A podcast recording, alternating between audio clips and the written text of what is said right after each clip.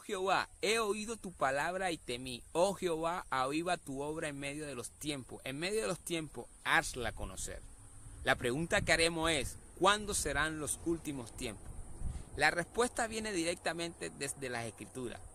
Dios, habiendo hablado muchas veces y de muchas maneras en otro tiempo a los padres por los profetas, en estos postreros días nos ha hablado por el Hijo, a quien constituyó heredero de todo y por quien asimismo hizo el universo.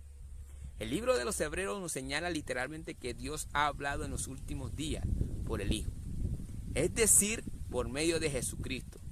Su primera venida marcó el término de un tiempo y el inicio de otro. En este es el postrer tiempo que parte desde la manifestación en la carne de Dios o el ministerio de la piedad de la cual habló el apóstol Pablo. El postrer tiempo es la revelación del Hijo en los días de su carne.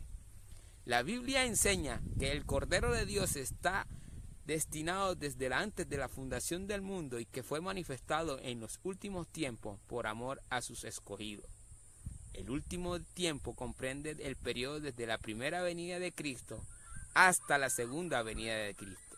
En la primera venida de Cristo, revestido de humildad, el cual siendo en forma de Dios no estimó el ser igual a Dios como cosa a que aferrarse, sino que se despojó a sí mismo tomando forma de siervo, hecho semejante a los hombres y estando en la condición de hombre, se humilló a sí mismo haciéndose obediente hasta la muerte y muerte de cruz.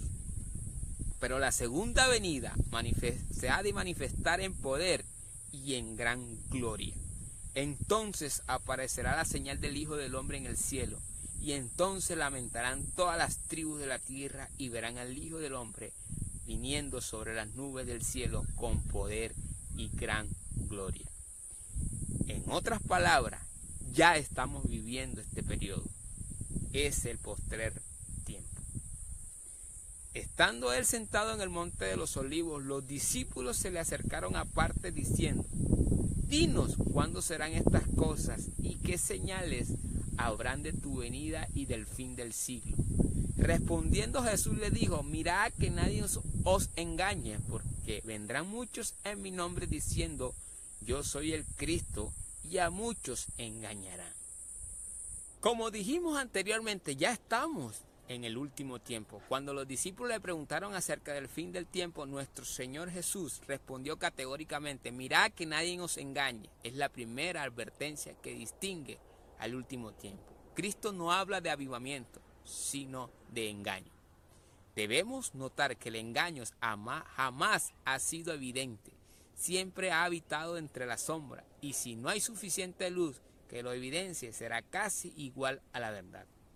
El Señor Jesucristo abierta a sus discípulos que el postrer tiempo se caracteriza por situaciones que se distancian mucho de la idea del pseudo avivamiento. Guerra, turbaciones, enfermedades, hambres y terremotos. Al parecer acá se descubre que los profetas del avivamiento no hablan por medio de la palabra de Dios, sino que hablan visión de su propio corazón, tal cual como lo decía Jeremías. Así ha dicho Jehová de los ejércitos. No escuchéis las palabras de los profetas que profetizan o os alimentan con vanas esperanzas.